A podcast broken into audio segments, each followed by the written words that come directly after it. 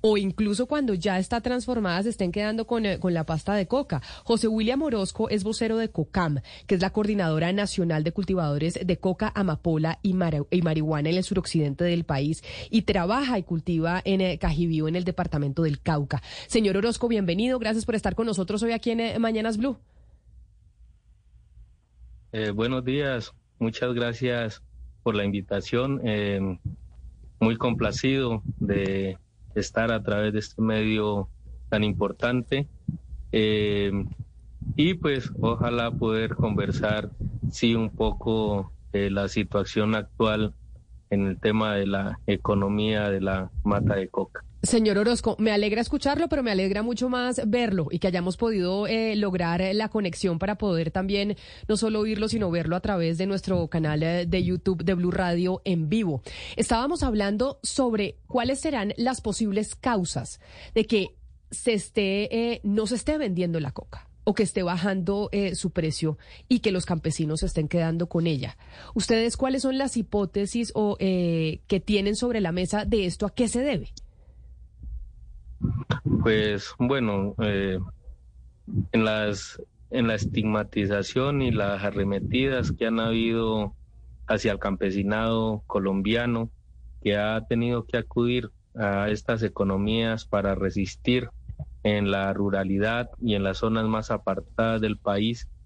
Eh, sabemos de que pues nosotros hacemos parte del eslabón más débil de esta cadena de la industria del narcotráfico. Y pues que como es una industria donde pues hay una gente muy poderosa que mueve la economía, que la concentra también, pues eh, desde esas partes eh, queda muy fácil también poder dirigir a, a crear una crisis eh, y pues poder como como reacomodar en un poco algunas cosas. Eso por un lado. Por otro lado, entendiendo eh, pues toda la, la, reestructuración que hizo este gobierno actual en el tema de remoción de mandos, eh, entendemos que también puede haber eh, una afectación en el tema de las rutas de la salida de la cocaína o de la pasta de coca. Em, y eso pues ha ido llevando también a que quizá em, haya algunas dificultades en cuanto al comercio. Em, esto pues mm, uno podría verlo desde varios puntos de vista. el presidente Petro en su campaña anunció no atacar al cultivador, sino atacar las grandes eh, esferas del narcotráfico y efectivamente pues hemos visto de que alguna otra manera eso ha venido pasando.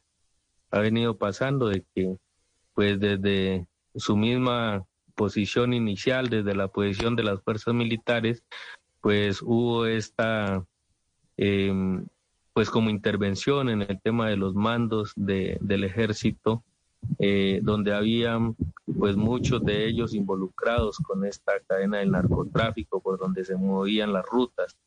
Entendemos que por ese lado pues quizá eh, haya una dificultad en el tema de las rutas y, esté un poco difícil el tema de mover pues la, la, mercancía pues de la coca. Por eh, otro lado, pues, por otro lado tenemos el conocimiento de de, unas drogas sintéticas que se están dando a nivel de, del mundo, eh, donde ya han venido copando pues gran parte de las partes donde se comercializa la, la cocaína, em, donde nos dimos cuenta a través de un informe que en México nomás ya eh, se habían descubierto eh, varios laboratorios de esta droga sintética y pues que según información pues es una droga que se viene produciendo desde China y que probablemente pues esto también esté afectando bastante en la crisis que hoy se vive en las partes cocaleras. Pero mire, eh, don José, entonces, si pudiéramos hacer un resumen de lo que usted acaba de decir, de lo que ustedes han podido ver es, hay una crisis eh, cocalera en donde no se está comprando la coca. Uno, por esto último, y es el, surgimiento de drogas eh, sintéticas producidas en China y en México. Y otro, cambios en eh, la cúpula militar. Digamos como que serían las dos razones por las cuales ustedes creen que está sucediendo esto con la hoja de coca. Exactamente. Nosotros desde la Coordinadora Nacional eh, siempre cuando han habido esos ataques grandes a los territorios, donde se anunció por mucho tiempo la fumigación con glifosato, donde nosotros siempre reclamamos la preservación de la vida, eh, nosotros denunciamos de que siempre el narcotráfico venía de alguna u otra manera auspiciado por eh, mismas fuerzas del gobierno nacional que en su momento pues eh, venían como, como manejando pues esas, eh, esos tentáculos, podría decirlo, de alguna manera con el tema del narcotráfico. Eh, hoy hay un gobierno de que pues quiere hacer cosas distintas y nosotros eso lo entendemos y lo hemos visto también claro en ese tema de, de esa remoción de la cúpula militar. De cómo también estas estructuras del narcotráfico, pues realmente se ha ido demostrando de que sí han tenido em, algunas venas hacia el gobierno que, nos ha venido pues em, desde hace varios años.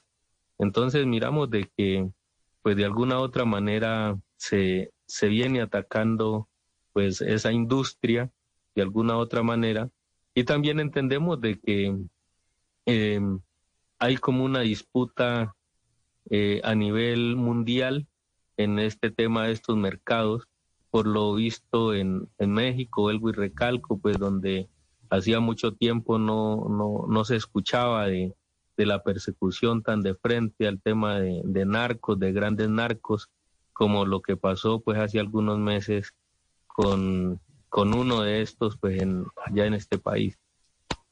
Don José, precisamente sobre eso le quiero preguntar. Usted hace unos momentos nos estaba hablando de, lo que ha sucedido, lo que ha venido sucediendo eh, con las rutas. Por favor, amplíenos un poco esa información sobre lo que ha sucedido últimamente con esas rutas del narcotráfico y eh, la relación que esto tiene con la presencia de carteles mexicanos en Colombia. pues lo, lo que pues más o menos nosotros hemos logrado como identificar es el departamento del Cauca, de alguna otra manera, mm, eh, también ha sido un departamento, como es un departamento estratégico, eh, si lo queremos ver de alguna manera para producir comida, para producir vida para el país, también es un departamento estratégico para eh, manejar de alguna otra manera este tipo de rutas del narcotráfico. Nosotros hacíamos unos análisis hace algún tiempo de sencillo, de decir eh, las toneladas de cocaína que pasan al exterior, pues son muchísimas.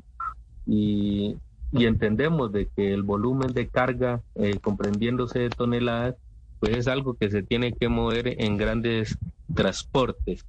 Pero en eso pues nos dábamos cuenta que eso pasaba eh, pero solo mirábamos de, los grandes golpes que supuestamente daban y era coger pues a, algunas personas por ahí con algunos pocos kilos, con cinco, con diez kilos, y pues eso eran los grandes golpes.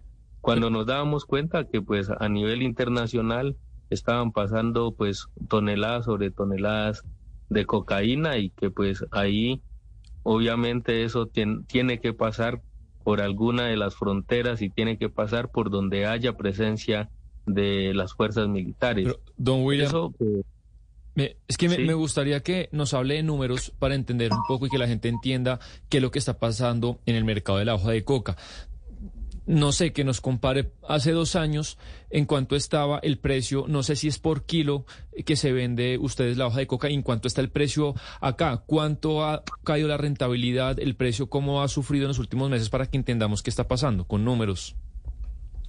Bueno, eh, realmente es que hay, un, tema ahí que es como muy relativo y es eh, el tema del precio. Em, el precio hace algunos años, eh, vender un kilo de, pasta en, en, en millón ochocientos era muy rentable. Y era muy rentable porque los insumos para poder producir pues eran muy económicos también, pues no digamos exageradamente económicos, pero sí eran mucho más económicos de lo que hoy en día están.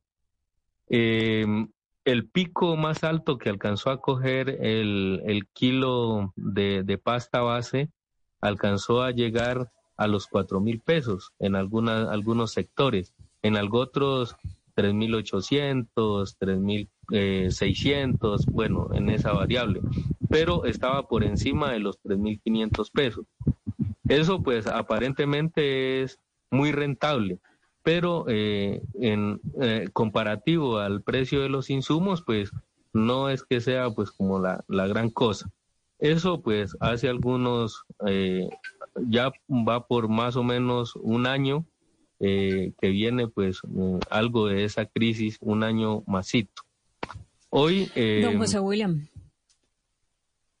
Don José William, es que también hay otros elementos que me gustaría que usted eh, nos ayudara a entender, porque mire, a pesar de que eh, sembrar coca y vender hoja de coca es menos rentable en el Cauca y en Nariño, estamos viendo que cada vez aumentan más los cultivos de coca en Esmeraldas, que es la provincia eh, que limita con Colombia, la provincia ecuatoriana que limita con Colombia. Entonces uno dice, ah, no es rentable aquí o está siendo menos rentable aquí pero sí es eh, más rentable allá. Eh, no sé a qué se puede adjudicar esto. Y además, también aquí en Colombia eh, tenemos una cifra histórica de cultivos de coca. El último reporte es de 240 mil hectáreas. Entonces, a pesar de que es menos rentable, pues la producción sigue aumentando. ¿Cómo analiza usted esos otros dos ingredientes dentro de toda esta problemática? Em, de alguna, bueno, el tema con, con Ecuador es, Ecuador de alguna otra manera ha sido un puerto pasivo en esta industria. Em, uno lo puede leer de esta manera, porque pues también por esa parte em, o por estas regiones, pues también eh, se han movido grandes rutas y pues eh, ha sido pues como más en, en nuestro hermano país pues como unas, unos centros eh, pasivos en el tema de que no se ha hecho muy visible eh, en cuanto a esto. Em, hay disputas de, carteles también. Yo lo podría relacionar de alguna otra manera en esa, en esto que viene pasando, pues también eh, hay unas disputas en, en, el tema de quién podría quedarse con el negocio. Em, y en eso pues se han mirado de alguna manera pues eh, hace algunos meses esas guerras que, que, lograron escuchar por algunas regiones del Pacífico y, y, alcanzó a subir un poco hasta el cañón del Micay. Eso, pues, José William, eh, eh, ustedes hoy, eh, y ya para, para concluir, ¿ven en el mercado algún producto agrícola que sea viable, que pueda sustituir la coca, que ustedes digan, tenemos esperanza de que con ese producto vamos a obtener una rentabilidad o tal vez más de la rentabilidad que nos deja la, siembra de coca? Se han ensayado con, con muchos productos.